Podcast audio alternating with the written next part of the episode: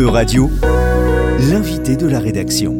Cassandre Thomas. Bonjour Didier Jean-Jean et merci d'être avec nous aujourd'hui sur E-Radio pour parler de végétalisation de la ville et des espaces urbains. Vous êtes euh, adjoint au maire, chargé de la nature en ville et des quartiers apaisés. Par vos fonctions, vous êtes donc à l'origine du programme Bordeaux Grandeur Nature dont la quatrième édition commence cette année en 2024. Bonjour Didier Jean-Jean. Bonjour. Alors pour le dire euh, très simplement, le plan Bordeaux Grandeur Nature, il a pour objectif de végétaliser la ville, les espaces urbains. Et il faut dire que la ville de Bordeaux, elle part d'une situation assez particulière puisqu'elle est très en retard par rapport à la moyenne nationale sur, euh, le, sur les espaces verts. Exactement. Euh, ce qui fait la renommée de Bordeaux, c'est ce qu'on appelle la ville de pierre et c'est ce qui lui a valu son classement à l'UNESCO, donc c'est heureux. Mais nous changeons d'époque et donc il est temps aujourd'hui de passer à la ville nature. Et est-ce que vous avez une idée de où elle se situe, Bordeaux, par rapport aux villes européennes? Alors pour vous donner une idée, euh, au Bordeaux, on est à peu près à 20 mètres carrés d'espace vert public par habitant. Euh, la moyenne des grandes capitales européennes, c'est le double. Donc, ce qui explique qu'on est vraiment très, très en retard. La ville a été construite comme ça et dans les dernières années, euh, on n'a pas re-questionné la place de la nature. On a continué à faire des grandes artères très minérales. On a pacifié des places, mais euh, on a enlevé la voiture sans ajouter de nature. Et c'est pour ça qu'aujourd'hui, on a un bilan qui est, on peut le dire, désastreux. Ce plan, il s'articule autour de quatre grands axes qui sont protégés, renouvelés, plantés et participés. Donc, concrètement, qu'est-ce qu'il y a dans ce plan? Alors, vous l'avez bien dit, dans le bon ordre. Le premier, c'est protéger. C'est-à-dire qu'avant de réfléchir à comment planter des arbres, ce qu'on entend très souvent, la première chose à faire, c'est de protéger ce qui existe. Dans des centres hyper urbains comme Bordeaux, on a peu d'espaces qui aujourd'hui sont naturels. Alors si on continue de construire sur ces espaces, eh bien, on se prive d'une manne de nature, d'une manne de fraîcheur, d'une manne de biodiversité qui déjà existe. Donc c'est idiot de reconstruire dessus. Donc la première des choses, c'est protéger. Alors ensuite, on parle de planter, donc c'est pour faire simple, hein, mais notre premier objectif, nous, c'est surtout de traiter la question de l'eau. Ce qui est très important en milieu urbain, c'est d'éviter que l'eau euh, ruisselle et aille au caniveau. L'idée, c'est de la conserver in situ, de façon à ce que l'été, elle puisse euh, être utilisée par les végétaux, par les arbres. Euh, donc c'est un premier travail de renaturation axé sur l'eau, évidemment de plantation, hein, ça va de soi, c'est aussi très utile. Donc de planter un million d'arbres sur 10 ans? Alors un million d'arbres, c'est le plan métropolitain, donc c'est pas sur la ville de Bordeaux, euh, j'aimerais bien, mais ça ferait beaucoup pour Bordeaux. Euh, mais ça c'est le plan métropolitain que nous on utilise pour financer nos projets. Ensuite chaque commune fait ce qu'elle veut. Nous à Bordeaux, on est très ambitieux et on utilise ce plan-là pour financer nos plantations.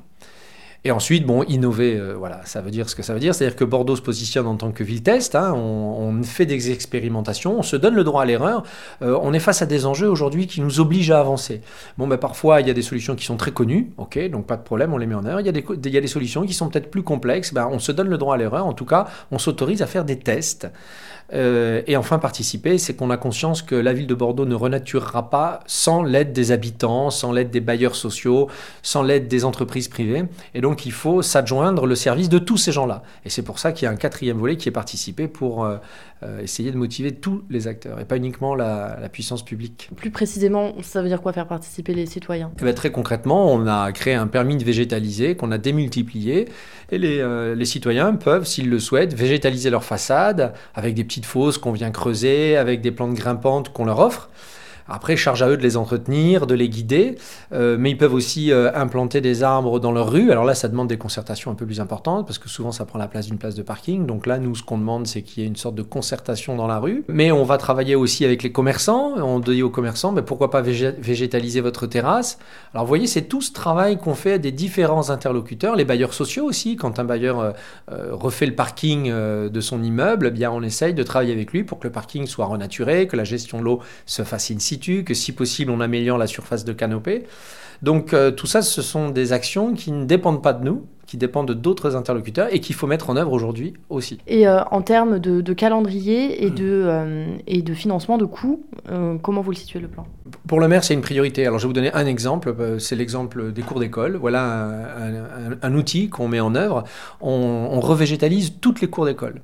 Et donc là, on est sorti de la logique de test ou d'appel à bonne volonté, euh, je sais pas, une équipe de parents d'élèves euh, très enjoués ou des, enseignants qui veulent changer leur cours. Non, là, c'est un budget qui a été voté. Et ce budget, c'est le budget le plus important de la ville de Bordeaux. C'est 18 millions d'euros sur 10 ans euh, qui vont nous permettre de faire toutes les cours d'école. Donc c'est une volonté affirmée pour laquelle le maire met des moyens financiers, pour laquelle on a aussi développé des postes Hein, on a créé des nouveaux postes de chefs de projet, euh, de dessinateurs pour pouvoir mettre en œuvre ça. Donc pour nous, c'est vraiment une des trois politiques prioritaires. Donc, donc, ça, c'est sur les écoles. Mais... Alors ça, c'est un exemple pour les écoles, mais on travaille de la même façon dans les parcs et jardins, parce que c'est pas parce que c'est déjà végétalisé qu'il n'y a pas du travail à faire. Et on travaille de la même façon dans tout l'espace public. Et c'est l'objet de ma délégation, c'est-à-dire que moi, en fait, ma délégation, c'est pas tant la nature en ville, c'est les espaces publics. Et de, du pied de votre façade jusqu'au pied de la façade d'en face, nous travaillons à renaturer. Et c'est ce qui fait un peu la spécificité, c'est-à-dire qu'on va travailler dans les rues, sur les grandes avenues, sur les places et les placettes. Pour mettre en place ce plan, vous vous êtes euh, donc euh, inspiré d'autres expériences européennes, euh, notamment de, villes qui sont reconnues et, réputées pour leur végétalisation des espaces verts, pour pour avoir des villes comme ça agréables à vivre avec une bonne qualité de l'air, de nombreux espaces verts comme Copenhague, Milan. Qu'est-ce qui est fait là-bas? Qu'est-ce qui est différent d'ici? Alors ce qui est intéressant, euh, euh, on parlait, c'est un bon lien, on parlait de la gestion de l'espace public. En fait, avant de parler de nature, il faut parler de gestion de l'espace public. Aujourd'hui, l'espace public, il est principalement occupé par la voiture parce que les villes ont été construites comme ça depuis les années 60. Bon. Donc, avant de savoir si on peut planter, il faut voir comment on peut gérer cet espace public. Et il y a des très bons exemples, vous citiez euh, ces villes, mais on pourrait aussi parler de Barcelone, où il y a euh, des plans de circulation, où, euh, je vous donne un, exemple, je peux vous en donner un autre, c'est l'urbanisme tactique, notamment en Italie. Qu'est-ce que c'est l'urbanisme tactique? Alors, l'urbanisme tactique, c'est par exemple, vous avez une place, Bon, cette place, euh, on peut pas s'en servir parce qu'elle est au milieu du croisement de trois ou quatre rues. Euh, elle n'est pas très jolie. Donc, avant, on bitumait deux, trois potelets pour empêcher que les voitures se garent. Et puis, voilà, c'était un espace public qui ne servait à rien. Bon, ben, il y a quelques exemples d'urbanisme tactique, c'est-à-dire qu'on vient investir cet espace. Alors, on peut peindre, le sol. Euh, on peut mettre euh, des bancs, on peut mettre des tables de ping-pong et on sépare les espaces. Donc on diminue l'espace de la voiture, mais on crée un nouveau usage. On crée euh, une nouvelle façon d'occuper l'espace. de manière les, les voitures passent quand même? Alors les voitures passent autour, elles ont moins d'espace. C'est-à-dire qu'avant c'était un, c'était une sorte de grand rond-point, si vous voulez. Alors tous les carrefours sont différents, hein, mais pour faire simple, c'était une sorte de grand rond-point, un peu aléatoire, ou alors une espèce de grand parking, ça dépend des sites. Bah là, on contraint la voiture, c'est-à-dire qu'on laisse juste une file et elle ne peut plus passer n'importe où, elle doit contourner. Et tout l'espace qu'on a libéré de la voiture, ben on y fait des usages ponctuels, des usages transitoires. Euh, voilà, parfois simplement un bac, un arbre et un banc pour se reposer. Et on s'aperçoit qu'au bout d'un moment, les gens réinvestissent cet espace. Euh, si c'est près d'une école, euh, les jeunes viennent jouer, les voitures sont canalisées, sont protégées. Hein. si c'est près de commerce, bah, il peut y avoir un commerçant qui met quelques tables, donc les gens viennent pique-niquer ou viennent profiter du commerce, et on s'aperçoit qu'on réinvestit l'espace public. Une fois qu'on a réinvesti l'espace public, ça c'est l'étape 1, derrière on peut penser à le renaturer. Parce qu'on se rend compte que la voiture, finalement, si elle a qu'une seule file, euh, eh ben, ça lui suffit, ça fonctionne. Et donc tout l'espace qui est libéré, on peut le donner ou à la nature, ou aux mobilités actives, ou aux nouveaux usages. Et là, les exemples, par exemple, j'évoquais Barcelone, où on peut parler de Milan, là, il y a des exemples très intéressants qui ont été faits de pacification de l'espace public par cet urbanisme tactique, euh, qui sont très intéressantes. Et donc, euh, je m'inspire beaucoup de ce travail-là, et on l'a mis en œuvre. Comment ça, la pacification Ça veut dire quoi, pacification bah, d'espace public Oui, alors pacification. Qui n'y ait plus de voitures ça... voudrait dire que quand il y a des voitures, c'est la guerre. oui, j'avoue, c'est peut-être un peu excessif. Non, mais pacification, c'est ce qui veut dire qu'il y a un danger qui est lié à la voiture, euh, un danger de sécurité routière. Et euh, quand les trottoirs sont pas assez euh, larges, quand les euh, vélos sont mélangés avec les bus ou avec les voitures, il y a un danger de sécurité routière. Pacifier, ça veut dire que chacun a son flux à sa place. Un trottoir large, bah, les piétons n'iront pas euh, marcher sur la, rue. Un trottoir qui est aménagé pour toute forme de handicap, vous ne verrez pas de fauteuil roulant dans la rue. Et on en voit encore beaucoup trop. Donc pacifier, ça veut dire, un, protéger le piéton, deux, protéger les différents flux, vélo, euh, transport en commun, et trois, dans les espaces qui restent, mettre de la nature. Parce que la nature pacifie aussi. Une rue plantée, il y a des études qui sont très intéressantes sur ce sujet, on en parle peu souvent. Mais une rue qui est plantée sera une rue où les voitures roulent moins vite parce que le champ de vision est un peu fermé. Si vous avez une rue sèche, c'est-à-dire sans arbres, sans rien, ça fait un grand tuyau tout droit rectiligne, ben les voitures roulent plus vite. Et puis après, il y a aussi euh, sur la nature tout l'aspect esthétique, tout l'aspect bien-être. Et ça aussi contribue à apaiser une ville. Et là encore, ça paraît euh, parfois peut-être un peu euh, étrange, mais il y a des études scientifiques qui sont publiées qui expliquent que, par exemple, dans des hôpitaux, les, les, patients qui sont sur l'aile qui donne face au parc, Euh, mieux? Exactement. Non, mais c'est vrai. C'est ça. Vous le dites en souriant, mais c'est vrai. Et c'est des études qui sont publiées et qui sont très intéressantes de, de se rendre compte l'impact que la nature a sur nous. Bon, après, euh, il suffit d'avoir un peu de bon sens. Hein. je ne vois pas les gens aller se reposer sur un parking en plein été. Euh, les gens, quand généralement ils vont se reposer, ils vont dans un espace de nature. Donc on comprend que c'est plus apaisant que. Euh, pour, euh, pour construire le plan Bordeaux Grandeur Nature, vous êtes déplacé dans ces villes, vous avez échangé avec eux, vous, organisez des rencontres d'échange de bonnes pratiques? Alors voilà, alors l'échange, on n'est pas tout à fait encore dans l'échange, mais on a investi le club UNESCO des, des, des, grandes villes qui sont classées au patrimoine mondial de l'UNESCO. Et donc là, on échange avec ces grandes villes. Québec, enfin bon, plein, de villes du monde entier, où on voit comment eux fonctionnent, nous on dit comment on fonctionne et on essaye de s'enrichir. Mais il y a aussi les voyages euh, plus, euh, dans un cadre plus libre. Vous, vous, avez cité quelques villes, mais on va aussi voir ce qui se passe à Paris.